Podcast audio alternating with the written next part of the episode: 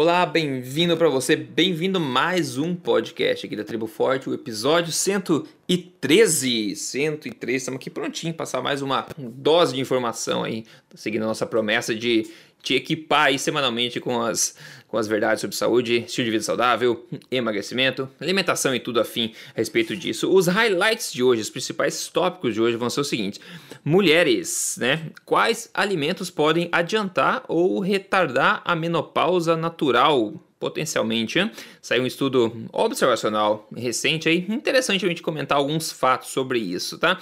E outra coisa, má ciência, né? A gente está vivendo uma crise de credibilidade científica bastante séria. A gente vai falar um pouco mais sobre isso, sobre o novo, um novo artigo que saiu sobre essa questão. E também a gente tá, estaríamos né, caminhando rumo à extinção da nossa espécie através da nossa boca, na é verdade? Bom, isso não é novidade para ninguém. Quais, será os, quais serão os números atuais aí desse problema? Vai comentar um pouco sobre isso também nesse podcast e fechar com chave de ouro aqui sobre uma nova, uma nova artigo aí que saiu é, pela mídia também repercutido sobre ah, vegetarianismo. Já aproveitando que a gente já falou isso na falou no último podcast, se você não ouviu o último podcast, a gente de uma forma é, interessante. No final do podcast, eu e o Dr. Souto compartilhamos um pouco mais da nossa opinião sobre essa questão. Então, se você não ouviu o podcast 112 ainda, faça um favor, volte lá. É bastante divertido até de você ouvir. 112, dê uma ouvida lá. Mas enfim, esses são os tópicos de hoje. Dr. Souto, tudo bem por aí? Tudo tranquilo, Rodrigo. Bom dia, bom dia aos ouvintes. Perfeito. Antes de começar aqui, aquecido, só uma mensagem rápida sobre o evento desse ano, o Tribo Forte ao vivo 2018. Estou bastante animado com o evento e a organização segue de vento em popa. Pessoal, já são mais de 700 pessoas confirmadas no evento, mais do que o ano passado inteiro. E olha que as vendas ficaram abertas somente por 5 dias, tá? No total. E ainda faltam alguns meses para o evento. A capacidade do lugar é de mil pessoas. A gente vai fazer história de novo esse ano, pessoal. Eu acho que sim, vai ser sensacional. Agora as vendas estão fechadas agora nesse momento, não tem ingresso à venda, tá? Mas novos ingressos irão estar disponíveis na terça-feira que vem, dia 15, apenas por 72 horas tá? Você pode ver todos os detalhes agora, os detalhes são disponíveis no site triboforte.com.br barra ao vivo. E para não correr risco de você perder a sua chance, entra agora em triboforte.com.br barra ao vivo entra lá e lá embaixo, apesar de as vendas estarem fechadas, você pode deixar o seu e-mail para que eu te avise na semana que vem com o link certinho na hora para você entrar e garantir o seu ingresso, não ficar fora desse grande acontecimento aí anual, ok? Maravilha. Beleza. Doutor Souto, vamos começar aqui com um assunto aí, a má ciência. Vamos falar um pouco sobre má ciência. Não é um assunto novo, a gente já comentou sobre isso. E, na verdade, comenta sobre isso quase todo podcast. Mas oficialmente a gente já falou sobre essa questão antes. Agora, o que aconteceu? Se você. É, uh, na verdade, eu quero colocar a audiência a par de um artigo novo que foi recém-publicado, que alega que apenas 3%, 3, né, 3% das revisões e meta-análises publicadas são de fato úteis e de alta qualidade. Revisões e meta-análises né, têm sido consideradas há, há muito tempo e são consideradas ainda o topo da pirâmide de qualidade de evidência científica. Agora, o analfabetismo científico ou por incompetência científica, mesmo por parte de muita gente, combinado com essa baixíssima qualidade de evidências no geral publicadas, resulta no que? Na disseminação de falsas ideias à população. É necessário ficar alerta a respeito disso, sem praticar aquela questão do ceticismo inteligente, né? Não é porque balela está bonita, publicada em jornal e em inglês, que ela deixa de ser balela, né? Não, no, quando você coloca coisa ruim, sai coisa ruim do outro lado. Não importa quão bonito seja o design e o formato disso. E é uma verdade, é preocup, muito preocupante, na verdade, doutor Souto, porque a maior parte da população, obviamente, mas muitos dos profissionais que trabalham com isso, eles sequer sequer referem a evidências científicas, né? Ou seja, o problema da credibilidade nem começa, a gente está antes desse problema ainda. Quando eles pisam no mundo científico, aí eles começam a perceber, né, o quão o, outro campo minado que existe na segunda fase. Mas nós estamos aí na primeira fase. Então, o que, que você acha dessa situação toda? Eu concordo primeiramente com a tua análise, Rodrigo. Realmente, a gente ainda no, nos embates do dia a dia está está aquém dessa discussão que nós vamos ter hoje. A gente está ainda querendo simplesmente que os profissionais de saúde vejam a evidência científica. Nós, depois Sim. discutir a evidência é. é. um segundo passo. É, né? é. Uh, então, por exemplo, uh, se, se alguém ainda acha que uma estratégia low carb uh, não é a melhor para o tratamento do diabetes tipo 2, bom, é porque essa pessoa não viu a literatura nos últimos anos. Né? O, o número de estudos mostrando isso aí é, é, é avassalador. Uh, agora, a, a, discussão aqui é o seguinte: ele é, ele é, um artigo, um dos autores é o John Ioannidis, correto? O segundo autor ali. Eu não estou com o estudo artigo, aqui é, na minha não, frente. Eu, é, não lembro agora também. Tem que abrir é. o link para ver. Ah, é ele você... mesmo, é ele mesmo. É o John ele Ioannidis, mesmo, é. Tá? John Ioannidis. Ele é uh, um bioestatístico, matemático de Stanford. Tá? E ele é um dos caras que está uh, revolucionando um pouco a questão da qualidade da evidência científica. Né? Ele é muito crítico, ele tem uma série de artigos. O artigo que o tornou famoso, um artigo escrito muitos anos atrás, era um artigo cujo título era uh, a maior parte, uh, eu, não, eu não vou dizer exato porque eu não me lembro, mas estou citando de cabeça, né? Maior parte dos estudos publicados é falso. Uhum, uhum. uh, e, e, na realidade ele critica o que? O, o, essa questão do publish or perish, né? que é, a gente usa em é. inglês essa expressão, quer dizer, dentro do mundo acadêmico, uh, o cientista que não publicar, que não mantiver uma frequência de publicações científicas em periódicos, uh, ele acaba uh, caindo fora, né? Ele acaba... É que nem celebridade na TV, né? Exatamente, quer dizer, é, é, é o ator que não está na novela, é o ator que não está é. participando, daqui a pouco esse sujeito acaba sendo demitido da, da emissora, né? Uhum. Então, dentro do mundo acadêmico, uh, o equivalente é estar publicando, estar publicando o tempo todo. O problema é o seguinte, nem sempre tem uma novidade para publicar. Nem sempre tem um estudo bombástico para publicar. E aí o que, que acontece? As pessoas começam a massagear os dados para ver se sai alguma coisa. E quando não sai, elas começam a torturar os dados. Hum. Né? É, é. Eh, então, uh, a questão das uh, meta-análises, né? o uh, que, que, são meta-análises para quem de repente já não nos escuta há muito tempo, começou uhum, a escutar uhum. menos tempo? A meta-análise uh, seria uma forma de eu combinar matematicamente uma série de estudos diferentes. Né? Então, digamos que eu tenha uh, algumas centenas de estudos sobre esse assunto que eu falei antes ali, low carb e diabetes. Tá? Aí eu verifico que tem muitos que são pequenos, mal feitos, não são controlados, enfim, não são randomizados. Esses eu excluo e eu coloco só aqueles que têm melhor qualidade.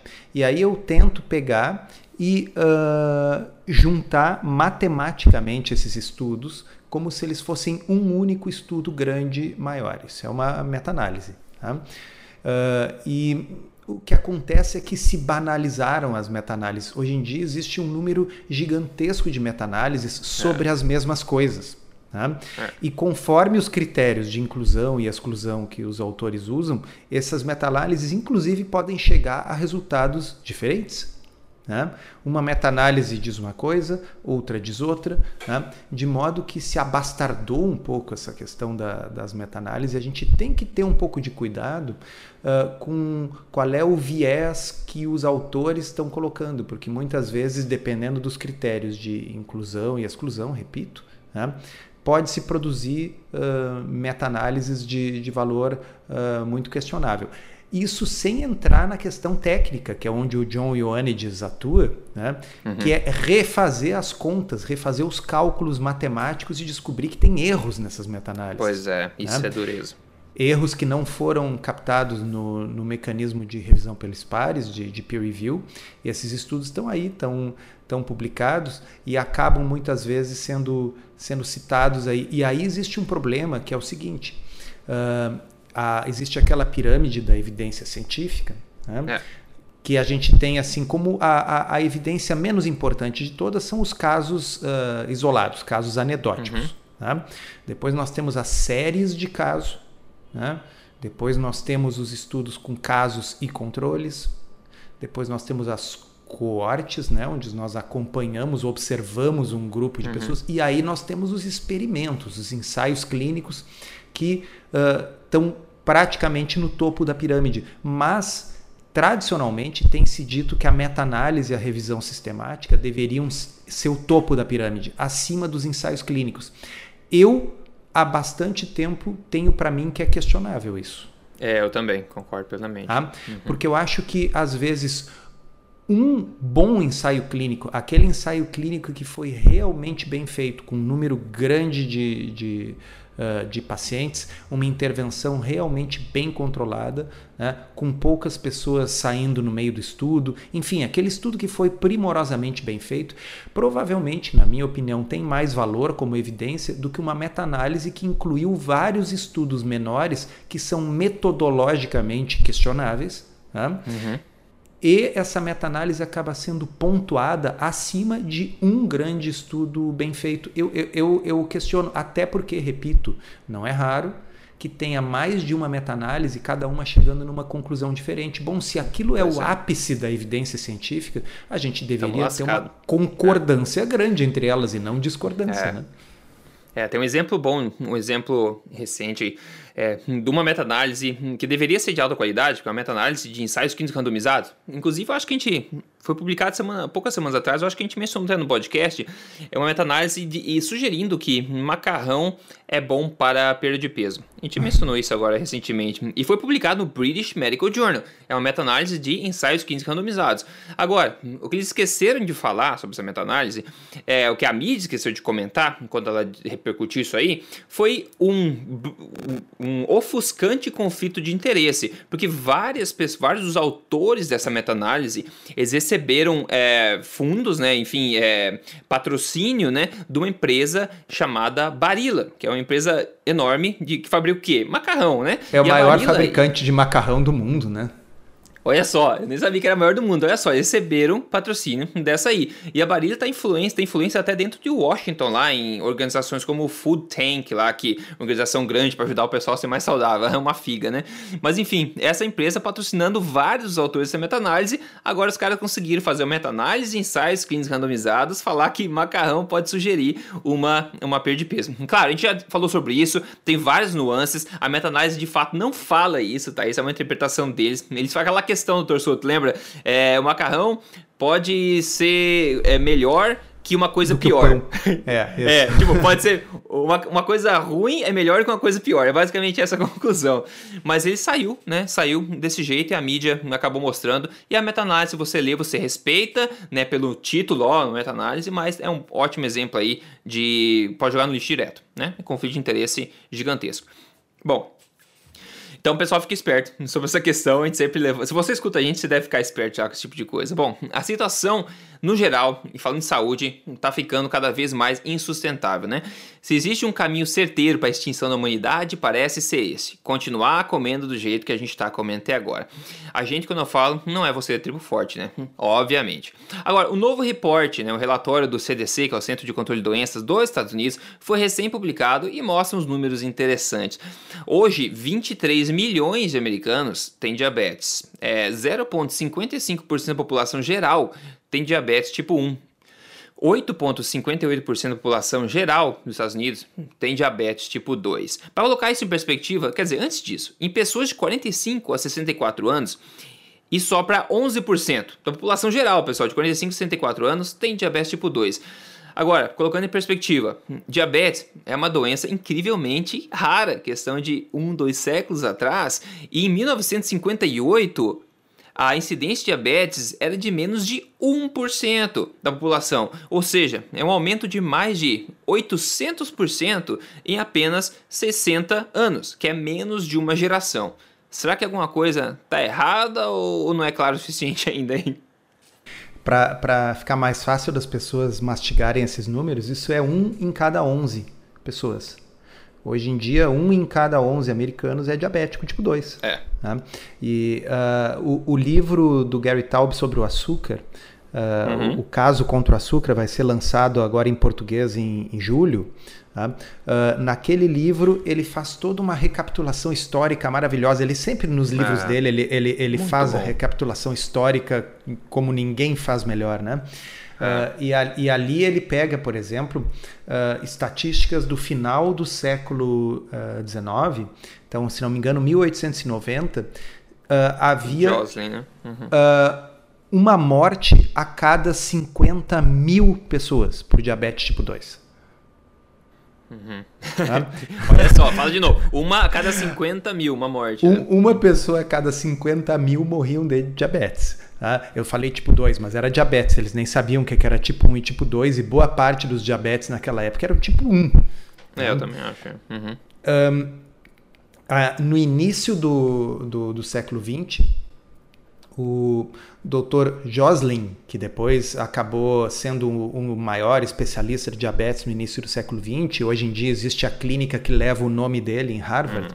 Uhum. Dr. Joslin disse o seguinte: que a maioria dos médicos que não trabalha em grandes centros de referência iria passar a sua vida inteira como médico e nunca veria um caso de diabetes, porque é uma doença é. rara. Uhum. É sério, pessoal? Então, no começo é, do século XX, era uma doença suficientemente rara que só especialistas viam. Tá?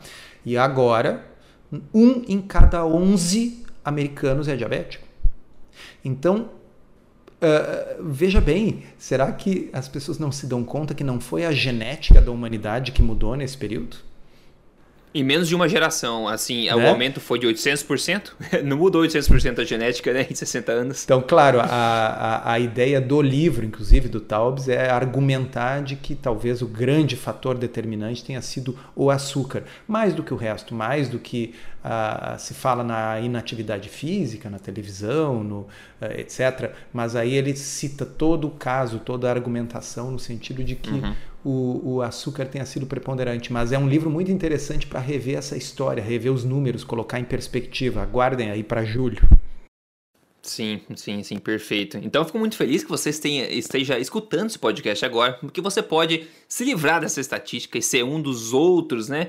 Dos outros por cento, que dos outros que 90, 91% que não tem essa de caramba, esses números estão aumentando muito rápido. Bom, antes de a gente falar das, da questão da menopausa das mulheres, se alguns tipos de alimentos podem ajudar você a postergar a sua menopausa natural, enquanto outros podem ajudar você ou atrapalhar você, na verdade, de ter a menopausa antes da hora. Olha só, vamos fazer um caso de sucesso rápido aqui. Vem do Alexander Santos. Ele fala: Nesta semana eu consegui o meu objetivo, sair dos 95 para os 75. Estou muito satisfeito e gostaria de compartilhar. Ele falou: o código emagrecer de vez e a tribo forte são sensacionais. Obrigado, Alexander, sensacional. Ele finalizou agora a terceira fase do programa Código Emagrecer de Vez, que eu chamo de estilo de vida, onde você já perdeu o peso que tinha que perder e você aprende como manter isso como estilo de vida para sempre, né? Ele está vivendo agora uma nova fase na sua vida, 20 quilos mais leve. Parabéns, Alexander. Se você tem é, curiosidade sobre o Código Emagrecer de Vez, muito fácil, entra aí, código emagrecerdevez.com.br, a gente se vê lá dentro. Maravilha. Então esse é o que, que sobre as mulheres, né? Olha só, como o que você come pode afetar Quão cedo ou tarde você entrará na tua menopausa natural? Um novo estudo recém-publicado avaliou isso e analisou um grupo grande de mulheres e depois procurou associações entre alimentos específicos e quão cedo ou tarde as mulheres chegaram na menopausa. Veja, esse é um estudo epidemiológico e prospectivo. Os resultados são interessantes a gente comentar, mas claro, não devem serem tomados como conclusões, né? Mas às vezes a gente coloca, tenha isso em mente para tentar fechar com outra, outros fatos que a gente tem e ver se faz sentido ou não. Os resultados são interessantes e servem pelo menos, né, como pistas de uma possível verdade, interpretação aí, uma hipótese. Foram mais de 14 mil mulheres avaliadas durante quatro anos, das quais quase mil delas entraram em uma menopausa natural durante esse tempo, né? E olha só os resultados então. Para cada porção adicional de peixes gordurosos e legumes frescos, eles chamam de legumes frescos, na verdade seria tipo vagem assim da vida. Então, para cada é, porção de peixes gordurosos, tipo salmão, etc., e esses legumes frescos eles chamam, a idade da menopausa aumentou em 3,3 anos para os peixes e 0,9 anos para o, esses legumes frescos. Ou seja, você é, teve a menopausa mais tarde, você entrou na menopausa mais tarde, 3,3 anos com consumo de peixe. Por outro lado, o maior é, consumo de, maca de macarrão refinado aqui, trigo refinado e arroz foi associado com uma menopausa mais cedo por 1.5 anos, ou seja, 1.5 anos mais cedo do que o normal, do que seria o normal na, da a média, né? Agora, Olha só que interessante, doutor, para você celebrar. Adivinha qual foi o grupo de alimentos mais fortemente associado a uma menopausa tardia? Ou seja, o grupo de alimentos que você consome, segundo estudo, e você mais retarda a menopausa. Uhum. Órgãos. Foram órgãos. órgãos, no geral, órgãos. E claro, o nosso querido, o meu pelo menos querido fígado tá né, incluso nesse grupo, né? Ele foi associado, pasme, a uma, um, a uma menopausa 5,9 anos mais tardia. Quase 6 anos mais tardia do que a média. Agora, por outro lado, e você também vai gostar dessa, doutor Souto, qual grupo de alimento foi o mais associado a uma menopausa antecipada? Ainda mais do que os carboidratos refinados que foram mencionados acima. Tem algum chute ou não? Uh, açúcar? Hum, não é, é uma boa tentativa, mas não é o açúcar. É, e chocantemente não é o açúcar, na verdade. Mas o que mais, digamos, é, adiantou a menopausa das, das mulheres por 3,6 anos, fez ela ser a menopausa 3,6 anos mais cedo, foi proteína texturizada vegetariana. Hum. olha só! E olha só, sobre vegetarianismo e veganismo e é, vegetarianismo em mulheres e a menopausa, olha o que, que o estudo diz, tá? Estou traduzindo simultaneamente. O estudo né, demonstrou que mulheres que eram vegetarianas tiveram uma menopausa natural mais cedo comparado às não vegetarianas. Esses achados estão alinhados com outros estudos que também reportaram uma menopausa natural mais cedo entre mulheres vegetarianas. Hum. Olha, mais uma coisa a se pensar, né? São resultados de estudo epidemiológico, tá? Mas é prospectiva, acompanhar as mulheres e tudo mais. E, mas eu gosto de pegar os opostos, assim, ver se é algum número que bem, né, que realmente parece chamar atenção, como no caso dos órgãos, a gente sabe que são extremamente saudáveis, e eles foram os que mais retardaram a menopausa em 5.9 e os que mais adiantaram foram os refinados, que a gente já sabe por vários outros fatores, vários outros estudos que eles não são saudáveis. E agora a surpresa foi essa proteína texturizada vegetariana, que na verdade eu não conheço nenhum pé disso na natureza. Você conhece? Não sei que você mora no Rio Grande do Sul aí, não sei se por aí tem pé de proteína texturizada. Pé de tofu, esse tipo de coisa? Acho que não. Pé de tofu. Não, nunca vi esse não. troço brotando. Pois é, e olha só que interessante, porque falando em vegetarianismo, Dr. Soto, é, é, tava falando antes do podcast, não tava nem na pauta, na verdade. O Dr. Soto perguntou: você viu esse artigo que saiu, repercutiu na mídia? O que aconteceu? Um pessoal colocou, saiu um artigo na mídia aí dizendo que Harvard, claro, nossa querida Harvard sempre, que odeia né, carne e tudo mais, né? Eles vieram dizendo o seguinte, abre aspas, um terço das mortes prematuras podem, poderiam ser prevenidas por todo mundo é, se todo mundo é, deixasse de comer carne. Um terço das mortes, eu acho que é cardíacas se fala, né? mas na, no coach aqui na frase fala um terço das mortes prematuras poderiam ser prevenidas se todo mundo parasse de comer carne, diz Harvard. Doutor Soto, conta um pouco pra gente o que, que, que, que é esse negócio que saiu aí. Bom, sobre esse artigo que a gente falou antes, né? Sim. A gente traz para vocês aí até porque, enfim, né, divertido e tal, mas o Rodrigo já salientou, é um estudo epidemiológico, um estudo observacional, então ninguém leva muito a sério aquilo ali. Não dá para dizer, olha, se você quiser uh, fazer uma menopausa mais tardia, coma peixe. Ah, por quê? Porque ele é um estudo observacional, não foi um ensaio clínico randomizado, não tem como dizer se é o fato de comer peixe que retarda a, a, a, menopausa ou se é o fato de comer proteína texturizada de soja que faz com que essa menopausa seja mais precoce, tá bem? É, Bom, uh, por que, que eu estou dizendo isso? Porque uh, se basear em estudos observacionais acaba provocando este tipo de pensamento errôneo e é o que o pessoal da Escola de Saúde Pública de Harvard sempre faz.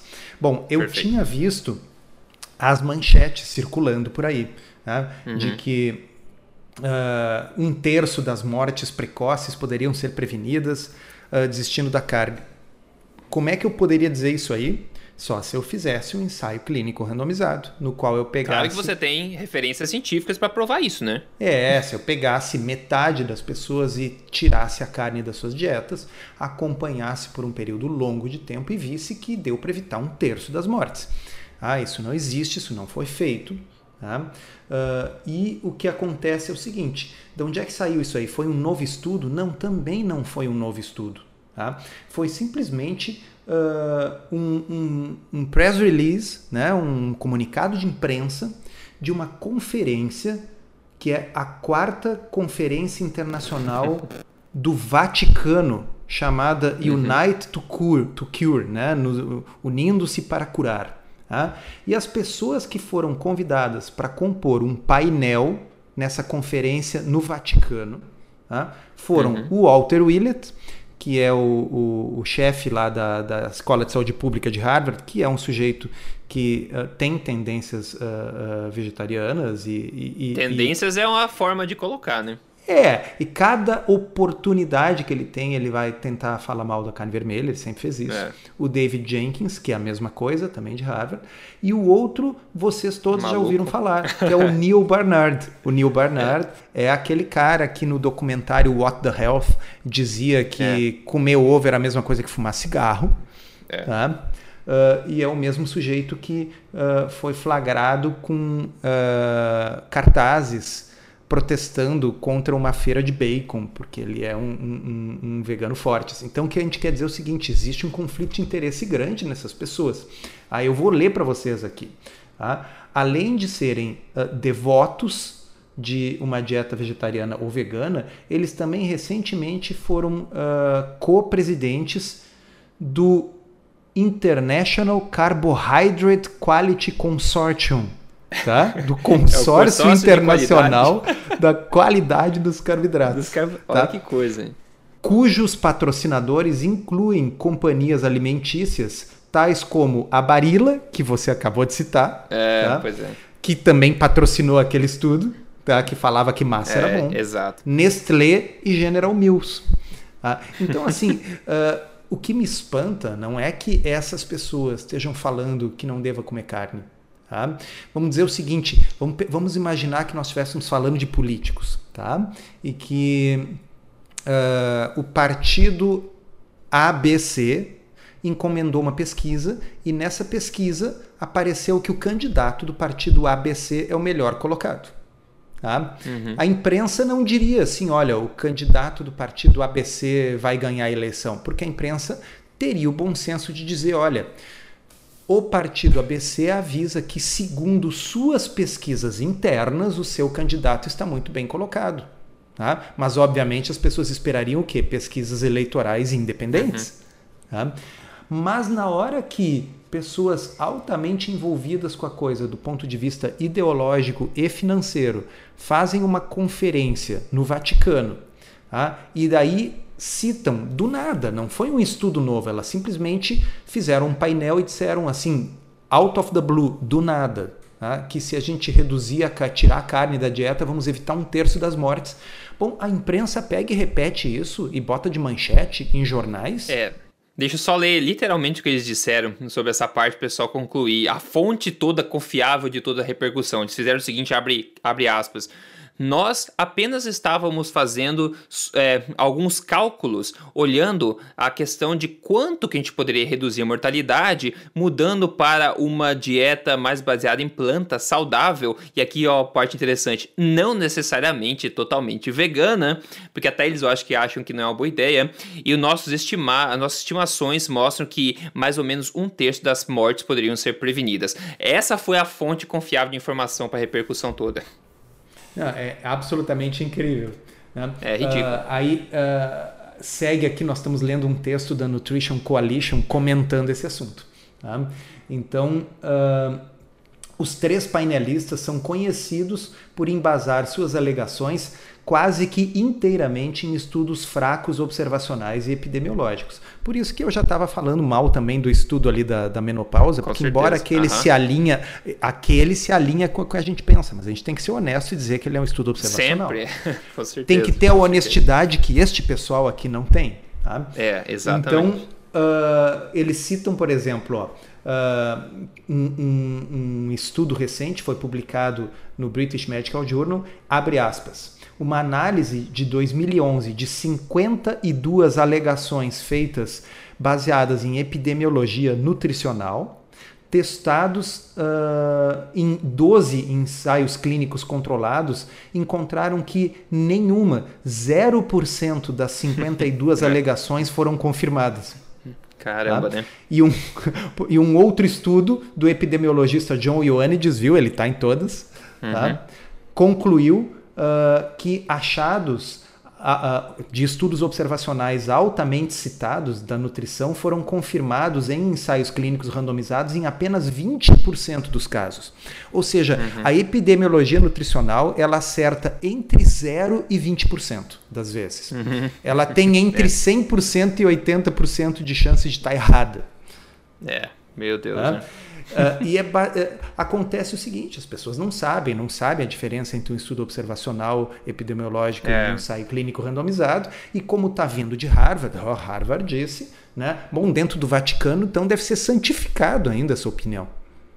Né? Uhum, Veio uhum. de Harvard e foi numa conferência no Vaticano, deve ter o, o mesmo efeito de uma bula papal o interessante é que eles nunca mencionam essa questão questionável da, desses estudos epidemiológicos. Eu tô vendo aqui o último parágrafo desse. Vai estar o link depois na, hum, nas é, referências. É, o último desse, parágrafo é bizarro, é bizarro, é muito eles, bizarro. Eles falam que o, hum, o Dr. Jenkins, né, uma das pessoas que estavam nesse painel, é, a recomendação dele é que você coma a igual um gorila que um gorila é um herbívoro, tá, pessoal? Incluindo 63 porções de fruta e legumes por dia. Não, Rodrigo, deve ser 6,3. Não. É 63. Caramba, Cara, nem se eu for um panda eu consigo comer esse tanto. É, impossível comer 63 porções de qualquer coisa durante um dia. Sim, de qualquer coisa, exatamente. Ainda mais comer igual um gorila. Por que eu vou comer igual um gorila se eu sou um ser humano, cacete? A gente evoluiu pra quê? Né? Não, é, é, é absolutamente inacreditável. Ludicrous. É, é. inacreditável. É, então, o, o, comentário que faz aqui no artigo, eu acho bem interessante, é o seguinte: é desapontador que a mídia promova de forma não crítica declarações completamente livres de evidência, ao uhum. mesmo tempo que praticamente ignora avanços surpreendentes na literatura científica. Por exemplo, em fevereiro, a Virta Health, nós repercutimos isso aqui no podcast é. na época, né? Uh, uh, publicou achados uh, na literatura científica de um ensaio clínico, ou seja, um tipo muito mais rigoroso de ciência, não era um estudo observacional, era um ensaio clínico, mostrando que 60% dos pacientes eram capazes de reverter o seu diabetes tipo 2 depois de um ano aderindo a uma dieta low carb. É. Tá? Então, isso não foi repercutido pela mídia de forma significativa. No entanto, é. três uh, pesquisadores veganos e financeiramente ligados à indústria uh, do carboidrato se reúnem numa conferência no Vaticano, falam da sua cabeça, não baseado em literatura, falam entre si uhum. num painel de que se as pessoas não comessem carne, isso reduziria um terço das mortes desnecessárias. Isso não é um estudo, isso não foi baseado em, em, em ciência, tá certo? E isso é repercutido na mídia, saiu por aí. Periga vocês estarem vendo é. daqui a pouco aí, uh, quando o podcast sair, já ter saído, sei lá, na, na Folha de São Paulo, no UOL, no Terra, onde for. Né? É, então, é. Uh, a gente nunca vai ter falta de assunto, né, Rodrigo? Toda semana Eu tem. acho que não. Nunca Eu vai acho faltar. que não, a gente vai, a gente vai continuar aqui, persistente, teimoso, até o negócio mudar. Enfim, pelo menos a gente muda, é, ou deixa mais né, ciente as pessoas que estão ouvindo a gente. A gente muda pelo menos a nossa tribo, na é verdade. O resto a gente não pode salvar o mundo inteiro, por enquanto. Bom, então maravilha. Agora, por que, que você não compartilhe aqui que você. Não sei se você já degustou a sua janta ou vai, vai ainda degustar depois do podcast, mas o que, que foi? É, bom, eu, para mim. Janta é não, manhã, na verdade, né? né? É, Janta de ontem, é de então. É. Então, é. não, hoje de manhã eu comi um pãozinho low carb. Tá? De hum. vez em hum. quando eu tenho, tenho no congelador. Tá? E aí eu descongelo uhum. aos pouquinhos. Ah, é? Né? E aí uh, é, eu passei um requeijão no pãozinho low carb, tomei um café preto e tal, e, e, e, é isso aí. Agora, o que, que eu jantei ontem é bom porque isso mostra como esses estudos epidemiológicos baseados em questionários são, são complicados, porque eu vou ter que pensar uhum. um pouco para me lembrar o que, que eu jantei ontem. Né? Uh, olha, eu não, eu não tenho bem certeza. Eu acho que eu comi um iogurte com alguma coisa. Eu faço meu iogurte, né? Tá? Ah, é. E deixo na geladeira. Eu acho que eu comi um iogurte com um scoopzinho de whey, uma coisa assim. Tem impressão que não foi uma janta formal, não comi comida ontem de noite. Sim. É, esse foi um exemplo muito, muito bacana de, da que mostra a credibilidade de, dos questionários, né? Que eles perguntam qual a média de hambúrgueres por semana que você comeu nos últimos quatro anos. É, é. Ah, não lembro.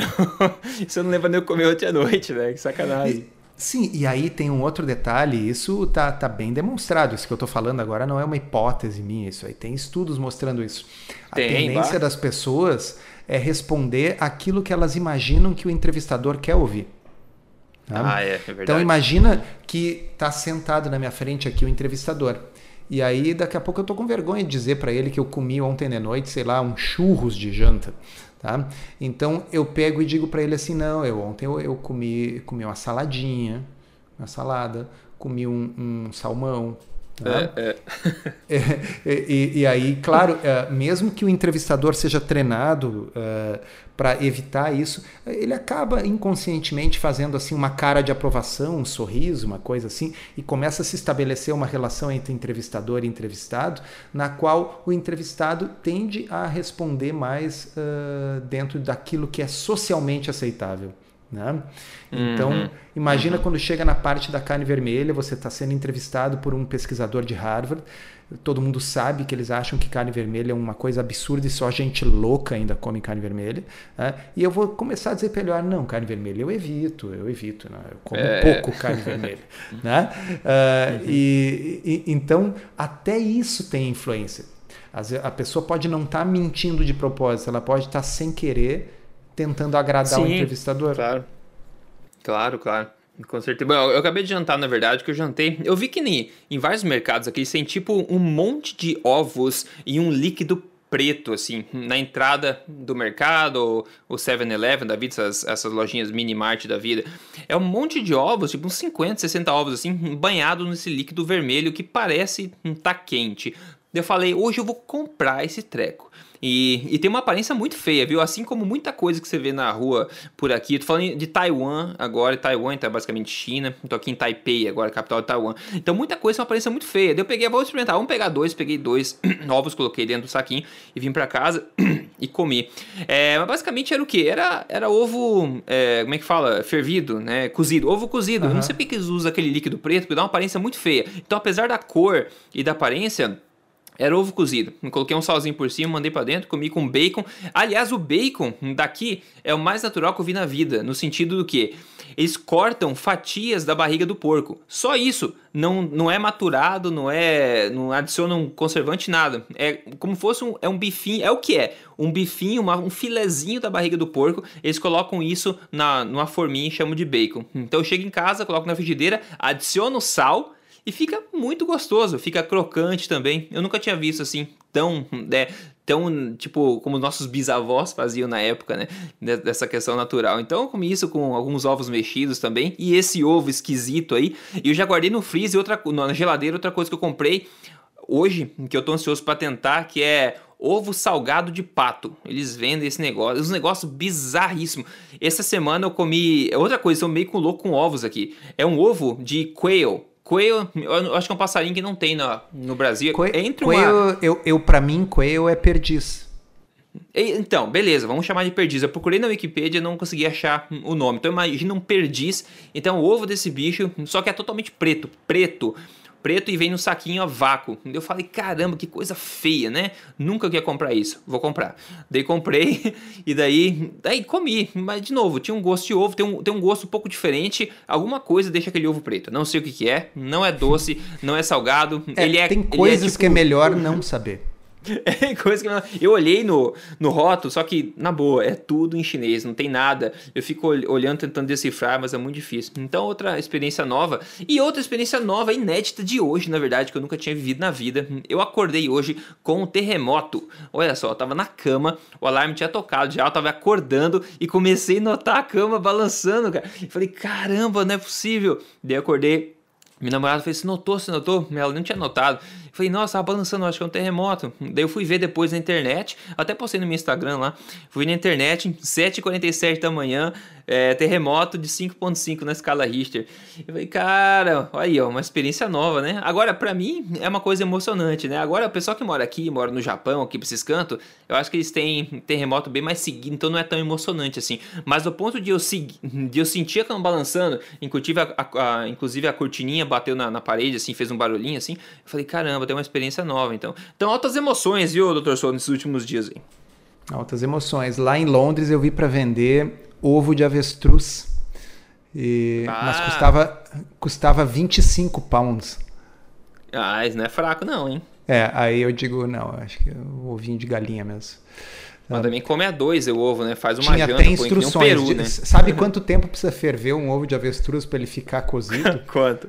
50 minutos. Caramba! mas é uma experiência, né? É uma experiência. É uma experiência. Imagina você pounds, pega um ovo. Dá uns 125 20, é. reais, assim, para comer um é. ovo, né? Se bem que então, aquele você... negócio deve, deve dar para umas cinco pessoas também, né? É isso que eu ia dizer. Pega uma noite romântica, põe um filme legal no Netflix, deixa esse negócio na frigideira, na, lá na, fervendo, depois você abre esse negócio gigante, corta na metade, cada um de vocês senta no sofá com a metade do ovo, com sal, e fica comendo ao longo do filme, invés de pipoca. Olha só que maravilha. É, Pode ser. É uma opção. É uma opção. Mas não sei, né? Já se lascar, né? Bom, maravilha. Pessoal, a gente acaba com o Alto Astral de novo. Mais um episódio aqui da Tribo Forte. Se você não é membro da Tribo Forte, tem uma coleção enorme de receitas lá dentro, inspiração, documentários, um monte de coisa lá. É só você entrar em triboforte.com.br, se torne um membro, faça parte dessa comunidade, desse movimento que está crescendo cada vez mais. No mais, um grande abraço para todo mundo. Doutor Souto, obrigado por esse papo novamente. E semana que vem a gente está aqui de novo sem falta. Até lá. Até lá, obrigado, um abraço.